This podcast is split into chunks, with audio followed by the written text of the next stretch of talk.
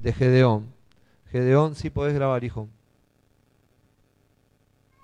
Yo le digo a Iván que se quede tranquilo, a él, yo por los miércoles no puede venir, pero que Iván se quede tranquilo, porque todo lo que uno siembra cosecha.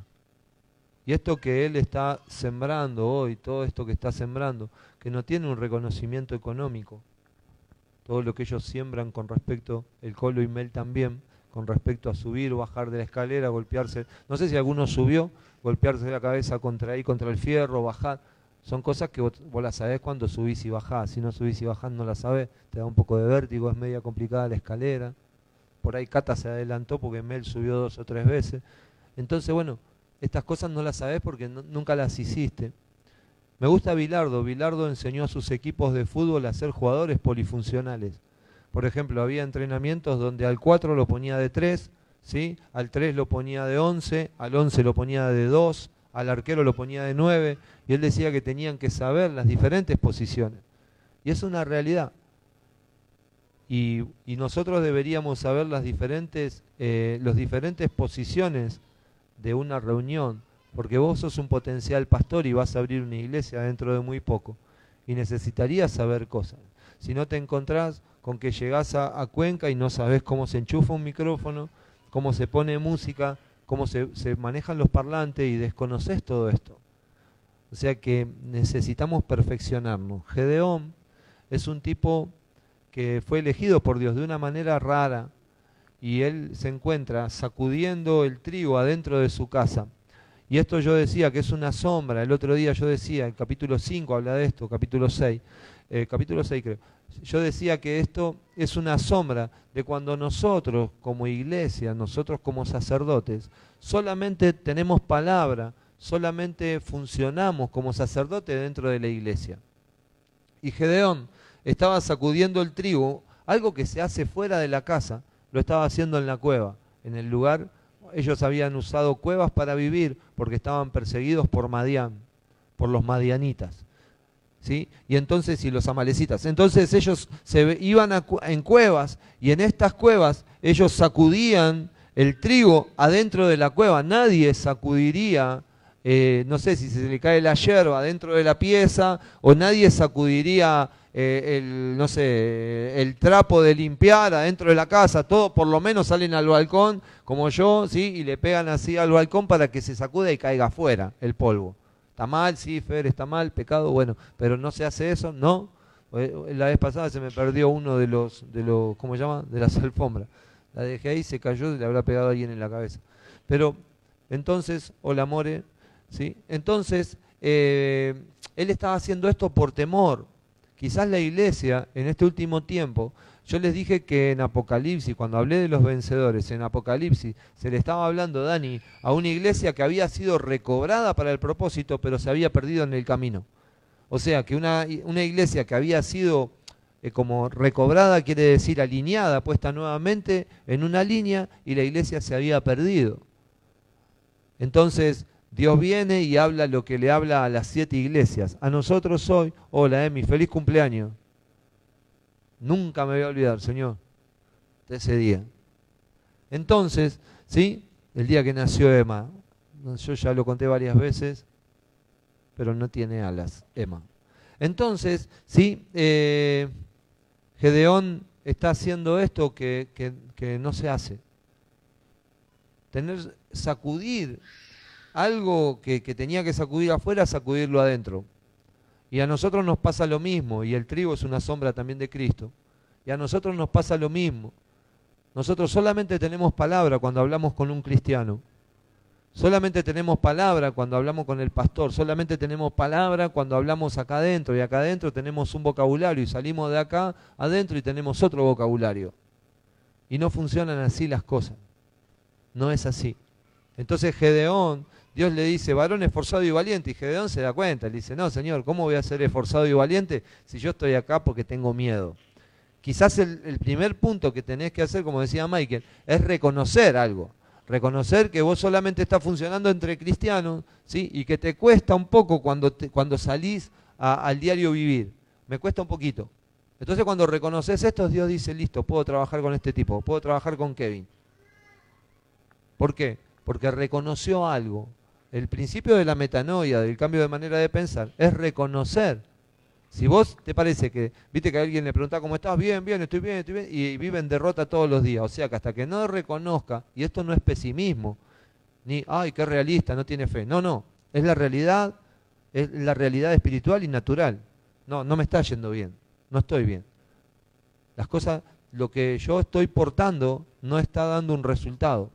Si la planta, si una planta común, vamos a poner una planta de frutilla, una planta de frutilla tiene vida por dentro, en cualquier momento va a dar frutilla. Si una planta de frutilla, ¿alguien sabe cómo son las plantas de frutilla? ¿No? Bueno, no importa, googleenlo después. Y vos tenés una planta, digo frutilla porque antes comí cuatro frutillas ahí riquísimas, ¿sí? Entonces, vos ves la planta de frutilla, ¿cómo te das cuenta que la planta de frutilla tiene vida? Porque tiene frutilla. Si no tendría frutilla, vos decís, vos esta está más o menos. Entonces, cuando alguien pasa por al lado tuyo y, no acá adentro, sino que afuera, y no percibe que hay frutos, entonces quiere decir que algo a la planta le pasa. La planta también no está. No, pero se la ve bien, se la ve bien, pero también no está. Y lo primero que tenemos que reconocer que a la planta hay que hacerle un trabajo, porque hace 10 años que esta planta está acá metida y no saca una, iba a decir una, una frutilla. Entonces no saca frutilla, pa. Entonces si no saca frutilla, algo hay que hacer. Cuando la planta no, dio higuera, Jesús dijo bien fácil, porque él fue a comer de la higuera. Jesús come de tus frutos. Esto no lo sabías. Jesús come de tus frutos. Jesús se alimenta de tus frutos. Busca Gálatas capítulo 5, donde habla de los frutos del Espíritu y de los frutos de la carne. Jesús se engrandece porque dice, la gloria que vos me diste, ¿sí? Esta le vamos a dar a esta gente. Porque cuando ellos muestren la gloria que vos me diste, lo que vamos a hacer es que se va a glorificar el Hijo y se va a glorificar el Padre. Juan capítulo 17. O sea que la única manera de Dios hacerse grande en estos días es a través de tus frutos. O sea que Dios está interesado de que vos lleves buenos frutos. Templanza, tranquilidad, paciencia, buen carácter, muchas cosas. Dios está encargado de esto. O sea que Dios está trabajando. Cuando esto no sucede, lo que sucede es que la planta tiene que secarse no sirve. Si la sal, la sal pierde el sabor, no sirve de nada, entonces tirada al fuego. ¿Se va entendiendo lo que estoy diciendo? Si una planta, loco, no da frutilla, ¿para qué miércoles sirve? Decorativa. Y estoy podrido de cristiano decorativo que no sirven para nada. Ay, qué bueno que es, pero bueno, ¿para qué miércoles? Bueno, ¿para qué? Lo decorativo no tiene vida. Lo decorativo se ve, ah, mira qué lindo que queda. Eh, eh, viste que, por ejemplo, las plantas estas artificiales. Eso parece un árbol, pero es artificial. Entonces si queda bueno, sí es decorativo, pero no tiene vida. Y vos te das cuenta que eso no tiene vida. Si eso tuviese vida, ah, sería diferente. Y vos te darías cuenta que tiene vida. Por ahí te estoy aburriendo con lo que te estoy diciendo, pero te voy a traducir que no hay vida. No hay vida. Necesitamos vida. Y Gedeón se dio cuenta de esto, se dio cuenta que él estaba asustado, que estaba encerrado en una cueva y que la iglesia estaba encerrada, embotada. Entonces Dios llama a este tipo para que se dé cuenta de que ellos estaban siendo oprimidos por el enemigo. Y el enemigo también había salido de, sus lomos. Voy a contar otro día la historia de Madián. Otro día, dejémoslo para otro día porque hoy quiero situarme en la batalla entre los madianitas y Israel, pero en Gedeón. ¿sí? Miren, yo les invito a que puedan escuchar la, charla que dimos el lunes. Yo sé que los 7.000 que escucharon la vez pasada no son los mismos que escucharon la charla del lunes, ¿sí? Pero necesitamos que vos la vuelvas a escuchar y que vos digas, a ver, a ver qué dijo Fer de Gedeón. ¿Qué significa Gedeón? ¿Qué pasaba con Gedeón? ¿Qué sucedió con Gedeón? Gedeón cumplió cuatro cosas que lo llevaron al éxito. La primera escuchó la voz de Dios. La segunda obedeció la voz de de Dios. La tercera, ¿sí? derribó todos los dioses que había. Había dos dioses bien fuertes en ese momento y él los derribó. Y lo loco es que el derribar estos dioses a él lo llevó a enemistarse con su padre, con su genealogía y a, enemistarse con la sociedad del momento. No sé si te pasa esto, si no, si no estás un poco enemistado con tu genealogía y con, tu, y con la sociedad, es porque quizás no estás eh, en el lugar o en el momento o en la posición correcta. Ah, no, pero yo me peleé el otro día. No, no, no estamos hablando cuando te peleas por tu causa. No, me peleé con mi mamá porque mi mamá me dijo que me administraba bien, entonces le dije que me administraba mal, entonces yo le dije todo lo que le tenía que decir. No, no, eso es tuyo. Lo tuyo es tuyo. No estamos hablando de esas cosas, estamos hablando de cuando vos te parás en la palabra. Porque mira, si, si vos estás enemistado con la gente por una cuestión tuya, Dios no se levanta.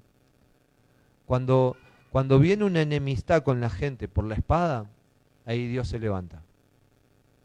Quiero que interpretes esto que estoy diciendo, porque si no vas a estar esperando que se levante Dios en algunas situaciones que Dios nunca se va a levantar. Y vas a estar esperando un milagro. Y ese milagro no estás activando el botón correcto. Entonces ese milagro no va a venir. ¿Sí? Miren, no, es como que quiero hablar de lo anterior, pero necesito hablar de lo nuevo necesito que me viene a la mente explicarle Fer algunas cosas porque todos no vinieron el lunes. De hecho, es un campeón. ¿Quiso entrar o salió? Salió, entonces es un campeón también. Bueno, entonces miren, eh, jueces capítulo 7, si no me equivoco, versículo 1. Dice, Gedeón derrota a los madianitas. Ya nos, ya nos arruinó el final, ¿sí? Pero bueno, hay un proceso hay un proceso. Y esto es lo bueno que tiene Dios. Dios a Michael le mostró el final. Y, después lo trajo al tiempo real y le dijo, bueno, ahora hay que atravesar todo esto. Pero primero le mostró el final. Le dijo, va, va a suceder esto. Y después, bueno, ahora vení acá y pasémosla juntos. Esto es lo bueno que tiene Dios. Dios a vos en esta noche te puede mostrar el final de la película. Como dice acá, nosotros vamos a empezar en el primer, cap, en el primer versículo de la guerra y ya nos rompe, nos rompe la, la historia porque dice derrota. Bueno, pero esto es lo que sucede en tu vida. Vos ya sabés que tenés la victoria asegurada. El tema es el proceso y cómo vamos a hacer para llegar a esa victoria. ¿Me entienden lo que estoy diciendo? Están todos muy callados, ¿sí? No sé si están interesados en lo que voy a decir o se están por quedar dormidos, no sé qué miércoles les pasa, pero bueno.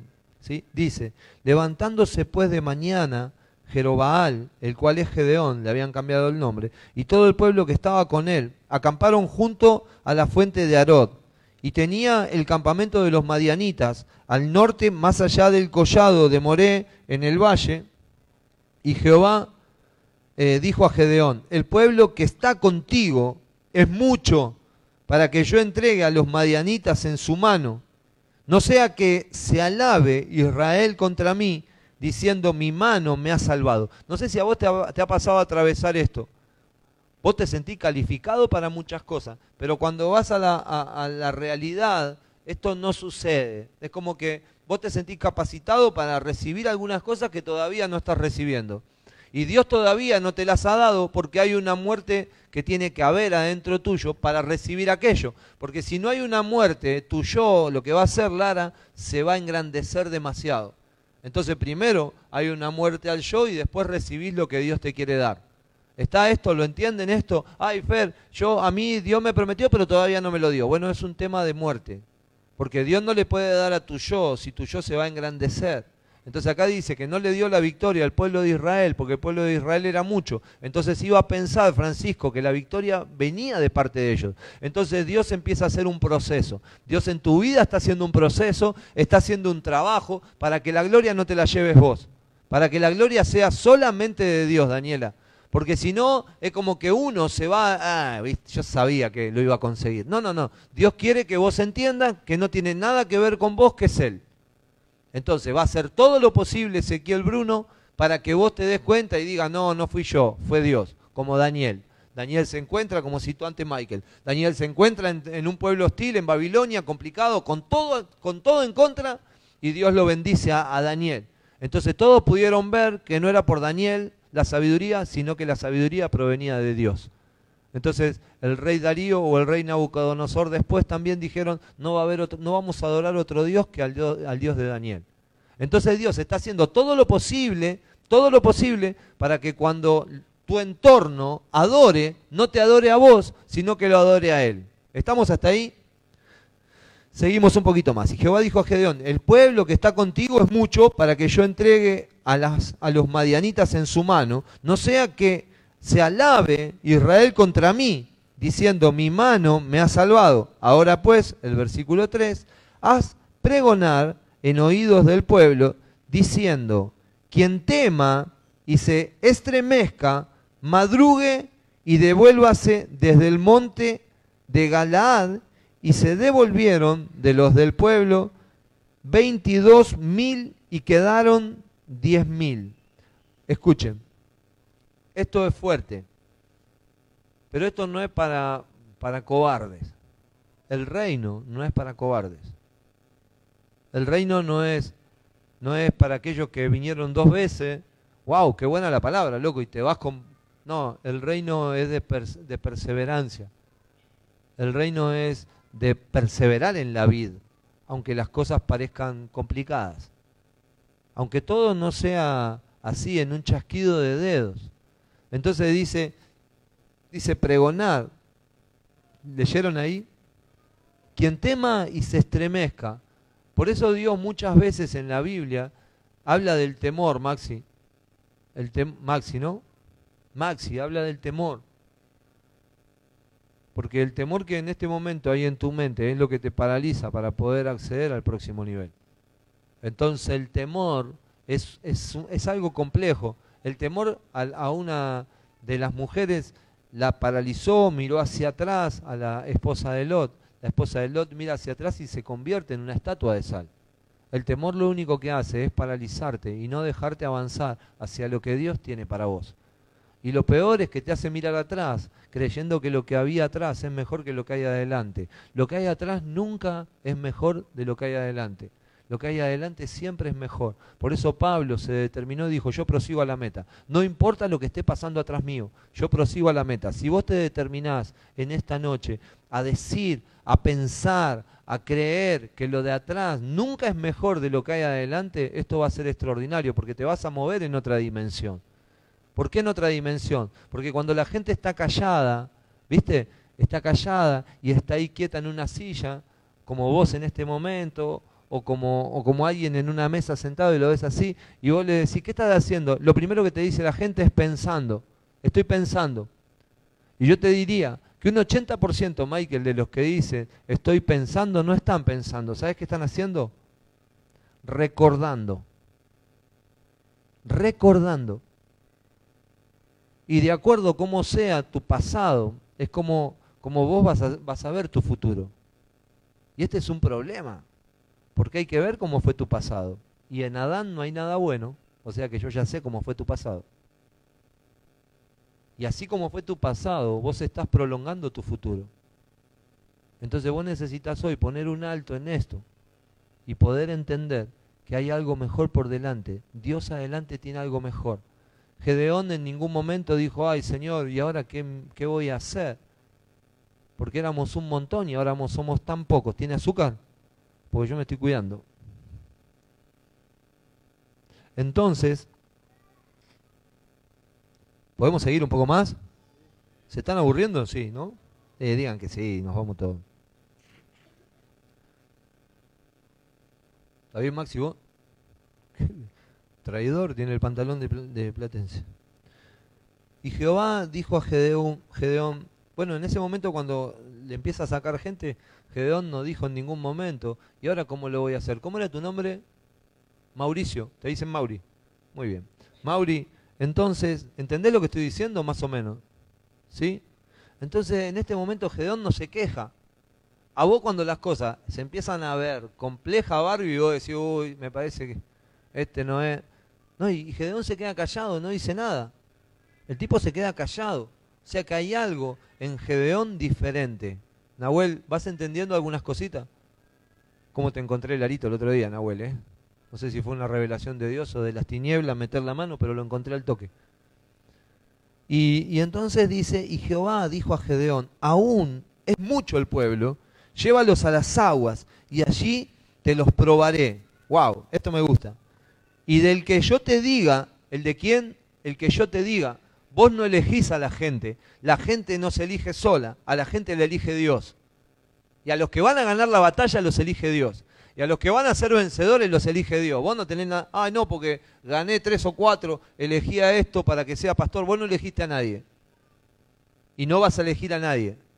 El único que elige es Dios. El único que me levantó a mí es Dios. A mí no me levantó nadie, a mí me levantó Dios. A mí nadie me dijo, vos tenés que ser pastor, qué bien, la verdad que te veo para pastor. No, a mí me decían que por ahí no calificaba para pastor. Pero el que me eligió fue Dios.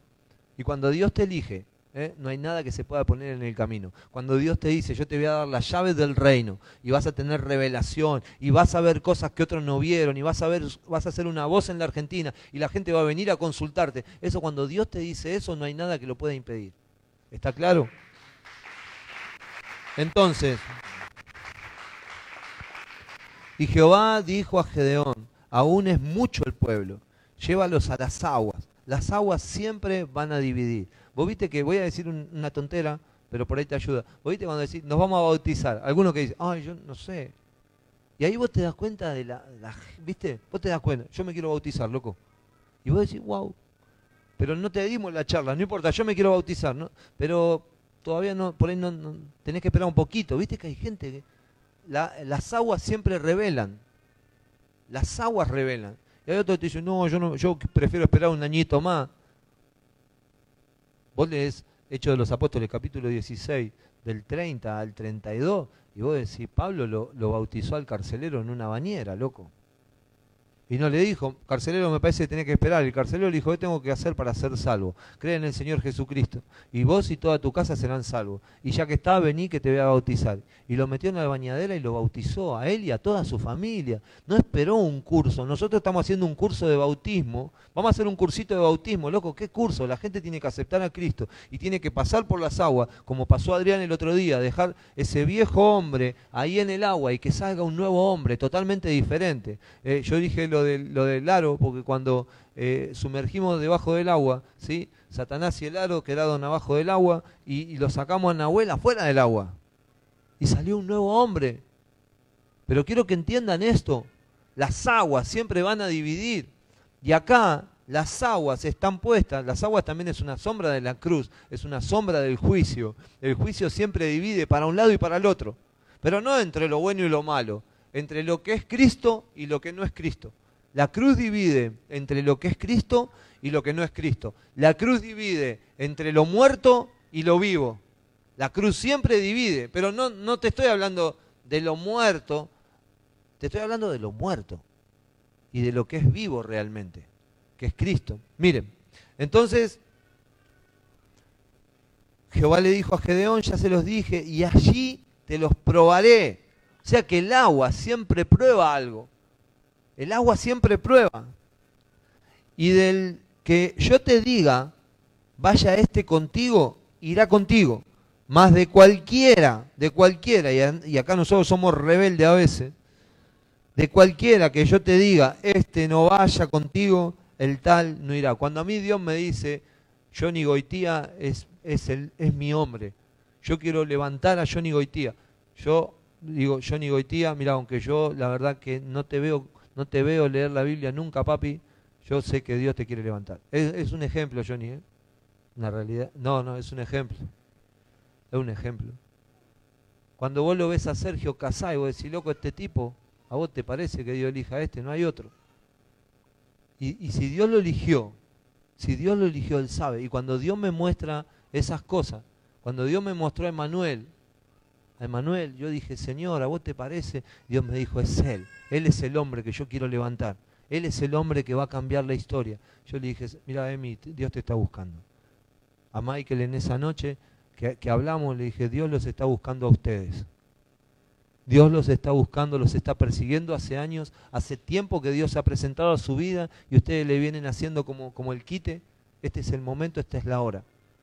Entonces cuando Dios te muestre algo, no tengas temor y no te fijes la apariencia como hizo Samuel. Samuel dice, pero no sé, estos son altos, a mí me gusta este, pero no es ninguno de esos, le dijo Dios. Porque vos mirás el aspecto, pero yo miro el corazón. Dios siempre mira otra cosa. Dios siempre mira otra cosa en la que vos mirás. Vos mirás a ver si habla bien, si habla mal, a ver si califica por esto o si tiene conocimiento. Dios mira otra cosa. Dios siempre mira otra cosa, no mira lo que vos mirás. Entonces llevó el pueblo a las aguas y Jehová dijo a Gedeón, cualquiera, no voy a llegar a darlo todo porque Iván ya me está haciendo seña, pero voy a, dar, aunque sea lo más importante. Y no es culpa mía, sino que es culpa de la señora y de Michael. Cualquiera que lamiere las aguas con, con, su, con su lengua, como lame el perro, aquel pondrás aparte. ¿Sí?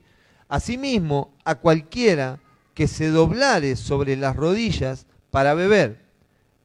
Y fue el número de los que lamieron, de los que lamieron, llevando el agua con la mano, ¿se dan cuenta lo que estoy haciendo? Con la mano a su boca, 300 hombres. Y todo el resto del pueblo se dobló sobre sus rodillas para beber las aguas. Acá hay dos sombras muy fuertes, que son las únicas que voy a decir, después oramos y nos vamos. Solamente voy a dar esto. Lamentablemente Florencia tenía mucho más, pero ya sabes por qué motivo, recién los presenté. Yo voy a llegar hasta acá. Hay dos sombras buenísimas acá que quiero que ustedes vean, Jackie. ¿Las ves? Una de este lado y la otra. No. Entonces, miren, quiero leerlo de vuelta y ayudarlos a que vayan comprendiendo. Entonces llevó el pueblo a las aguas. Y Jehová dijo a Gedeón, cualquiera que lamiere las aguas con su lengua, como lame el perro, a aquel pondrás aparte. Asimismo, a cualquiera que se doblare sobre sus rodillas para beber. Y fue el número de los que lamieron, llevando el agua con la mano a su boca, 300 hombres. Y estos son los vencedores. Estos son los que Dios eligió. ¿Está? Primero y principal, ¿por qué motivo Dios los eligió? Dice que estos, Nahuel, llegaron a las aguas y vieron las aguas. ¿Vos, te imaginás, estos tipos estaban resedientos, como yo en este momento, ¿sí? resedientos, a punto de deshidratarse. Y cuando llegan, llegan a las aguas, ellos agarran, agarran el agua eh, ese, la agarran con las manos y la lamen como si fuesen perros. Estos tipos son los 300. Los otros llegaron, doblaron sus rodillas, ¿sí? Y, se tomaron el agua como podían. ¿Cuál es la diferencia entre estos dos? Primero y principal, que Dios ya había dicho a quién, iba a, quién iba a elegir. ¿Está? Dios ya sabía quiénes iban a tomar. Toda la historia Dios ya la sabía. Dios siempre, siempre llega antes que nosotros. Entonces, ¿cuál es la diferencia? ¿Cómo era tu nombre, Daniela? Daniela, ¿cuál es la diferencia? La diferencia es la siguiente. Los que llegaron al agua, doblaron sus rodillas y la tomaron como venían, a esos tipos lo único que les importaba era lo de ellos. A esos tipos solamente les importaba la sed que ellos tenían. No les importó otra cosa que, wow, vamos, me quiero saciar. Es lo que le pasa a la iglesia. A la iglesia muchas veces llega hasta las aguas, me quiero saciar, todo para mí, todo para mí. Y, se, y beben, pero no pasa nada. Y a los 300, que son estos vencedores, un grupo pequeño, entre 30.000, 300, es recontra pequeño, estos agarraron el agua, es una señal de que ellos tenían otro espíritu, ellos tenían otra tranquilidad, ellos podían matar algo en su interior, su necesidad, podían estar más tranquilos, no sé si vos te das cuenta, que podían estar más tranquilos. Y Dios dijo, voy a usar a esos, que no les interesa su necesidad, ¿sí? Solamente les interesa mi necesidad. Porque lo que había dicho Dios, ¿se acuerdan que era? Dios dijo, los que agarren el agua con la mano. O sea que, escuchen, esto es terrible. Porque hay algo que Dios hoy está hablando, que todavía no se hizo audible, que nadie lo escuchó, pero que en tu espíritu algunos de los que están acá ya lo están resolviendo. Pero esto es diseño de Dios, no tiene nada que ver. Venían todos corriendo, no sé si alguien está interpretando esto. Venían todos corriendo y mientras que venían corriendo hubo 300 que el deseo de Dios le llegó a su espíritu. ¿Se entiende lo que estoy diciendo? Le llegó a su espíritu y ellos llegaron a las aguas y, y en vez de tirarse de cabeza para saciar su necesidad, ellos escucharon esta voz de Dios.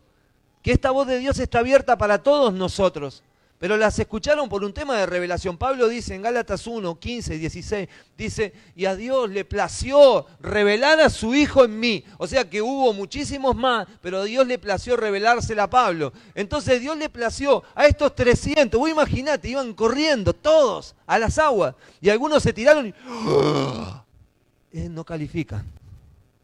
Pero aquellos que dijeron, tranquilo, y la lamieron como perro. Y esta es la segunda sombra. La segunda, ¿se entendió la primera sombra? Estaban más interesados los que llegaron y de saciar su necesidad que de hacer la voluntad de Dios. Vos en esta noche podés estar en este lugar más, más interesado en saciar tu problema personal que el escuchar la voz de Dios. Y vos decís, Fer, pero en definitiva, Dios va a solucionar mi... Sí, sí, pero primero tenés que escuchar la voz de Él. Es diferente. Yo no sé si, si captás las diferencias. No, yo vengo para saciar un problema. Y bueno, está bien. Y cuando, y cuando pase el problema, ¿qué va a pasar? Porque yo he visto mil, ¿eh? No, Fer, necesito un auto. Oremos por el auto. A la semana le dan el auto, no vino nunca más. Hubo gente que nos está mirando, ¿sí? Auto y casa.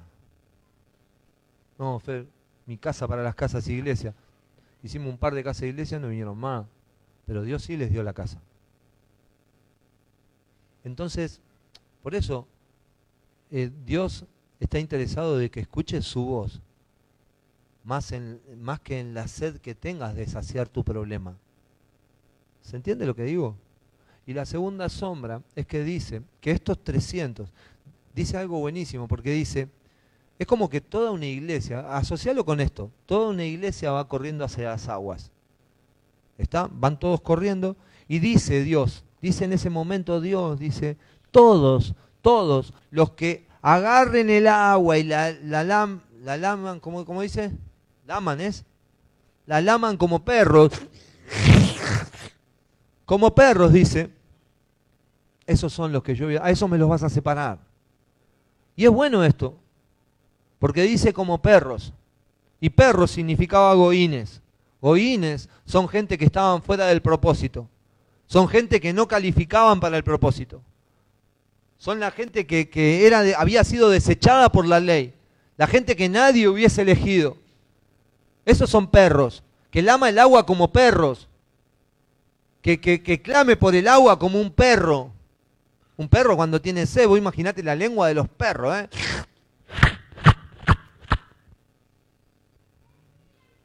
Esto no sé si todos lo van a entender, de hecho por ahí la gente que está mirando por internet, muchos no entiendan.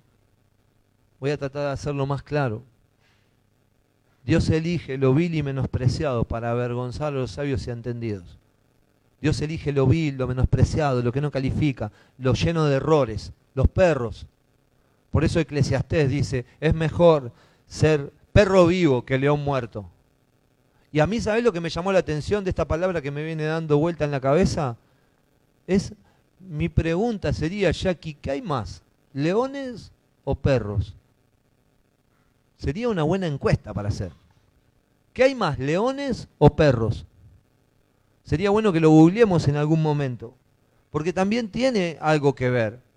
Porque los perros los encontramos por todos lados, de hecho hay muchos en la casa. Los leones no viven en las casas. ¿Se dieron cuenta de esto? Los sacerdotes fueron distribuidos, distribuidos por los diferentes, eh, ¿cómo se llaman? Tribus. Y estaban cerca de la necesidad de la gente, los sacerdotes. Los leones solamente los ves en lugares, ¿sí? Donde nadie llega. Donde de hecho no te podés acercar a tocarlo. ¡Wow! Esto es buenísimo. No quieras ser un león. Es mejor ser un perro donde todos vienen, te acarician y mientras que te acarician, te dicen algo, vos le podés compartir algo del corazón de Dios.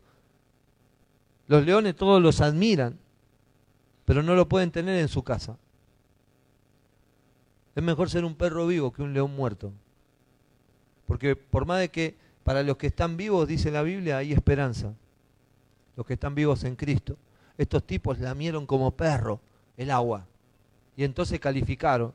¿Sí? Cualquiera que se sienta un perro, un perro en esta noche, un perro que vos decís, yo no califico, como dijo, ¿quién dijo esto también? ¿Alguien se acuerda? Mefit Boset. Mefidboset dijo, yo soy un perro muerto. ¿Qué hace el rey mirando un perro muerto? Sin darse cuenta que el rey siempre eligió perros muertos para que la gloria sea de él, no sea del león. Esto es bueno, loco, esto es bueno. Yo, yo entiendo que esto es recontra bueno. Voy a quedarme hasta acá, quizás en algún otro momento siga con algo más de Gedón. Hay un montón de cosas, hay un montón de cosas. Hay un montón de tipos y sombras, hay un montón de revelación en esta batalla. Pero Gedeón gana la batalla con 300 perros, con 300 gente que no calificaba. Miren, a mí me dijeron una vez algo buenísimo, y creo que es bíblico. No sabría decirte dónde está el versículo, pero dice, al que más se le perdona, más ama. Al que más se le perdona, más ama. Al que más se le perdona, más ama al que más, al que más, al que más, al que más, al que más se le perdona, más ama. Y vos necesitas en esta noche, lo primero, sentirte perdonado por Dios.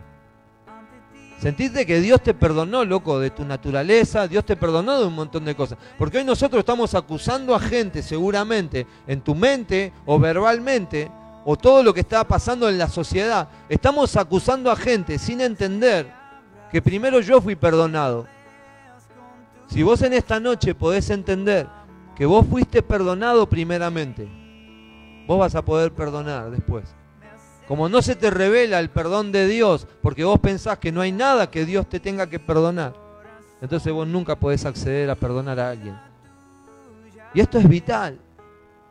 Entender que soy un perro, loco, y que yo no calificaba. Por naturaleza no calificaba. Y Dios mandó a su hijo a morir por mí, por mí, por mí que no calificaba. Y esa muerte es tan extraordinaria que me hizo entrar en un linaje nuevo, en una vida nueva, en algo totalmente diferente. ¿Está aburrido? Es la hora. Jesús también dijo, es la hora, dijo, esta es la hora, donde los verdaderos adoradores adorarán en espíritu y en verdad. Cerra tus ojos. Señor,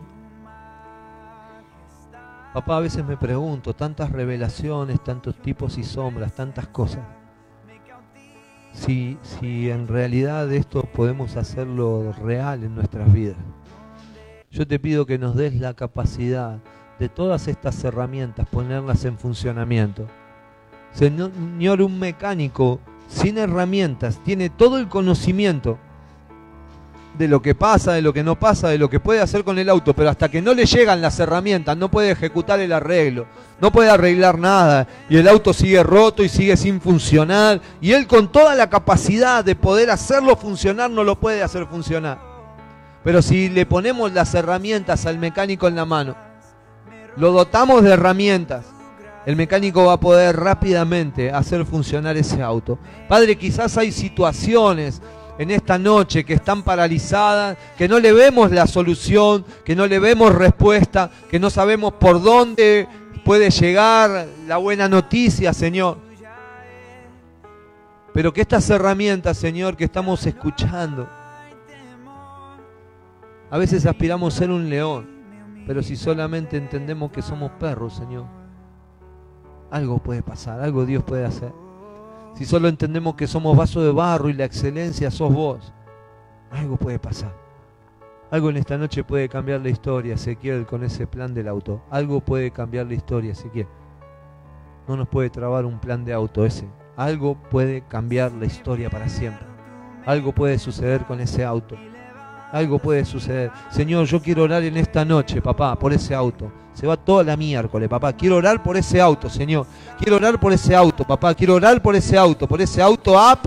Señor, quiero que vos se los des, papá. Quiero que de alguna manera extraordinaria, Señor, aunque ellos no tienen recursos, algo pase que toques el corazón de alguien, que mueva, Señor, de algún lado, que algo haga, Señor, en el nombre de Jesús, para que ellos puedan tener el auto, Señor, en el 2019, porque necesitan un auto para servirte, necesitan un auto para transportarse, para ir de un lugar al otro, Señor, porque el 2019 va a ser un año vertiginoso en el espíritu, va a ser un año donde Ezequiel y Tatiana van a abrir cinco o seis casas iglesias, Señor, van a dejar muchos trabajos naturales para trabajar para vos, y vos le vas a dar los recursos necesarios, no le vas va a faltar nada, Señor. Vas a tener que tomar una decisión trascendental, Ezequiel, pero Dios va a hacer algo extraordinario, porque las cosas extraordinarias de Dios, Dios lo hace desde lo ordinario hasta lo extraordinario siempre, desde lo que parece que no es para que sea, para avergonzar a muchos y para levantar a otros, en el nombre de Jesús, en el nombre de Jesús. Listo, Ibi, saludos a toda la gente de internet. Padre,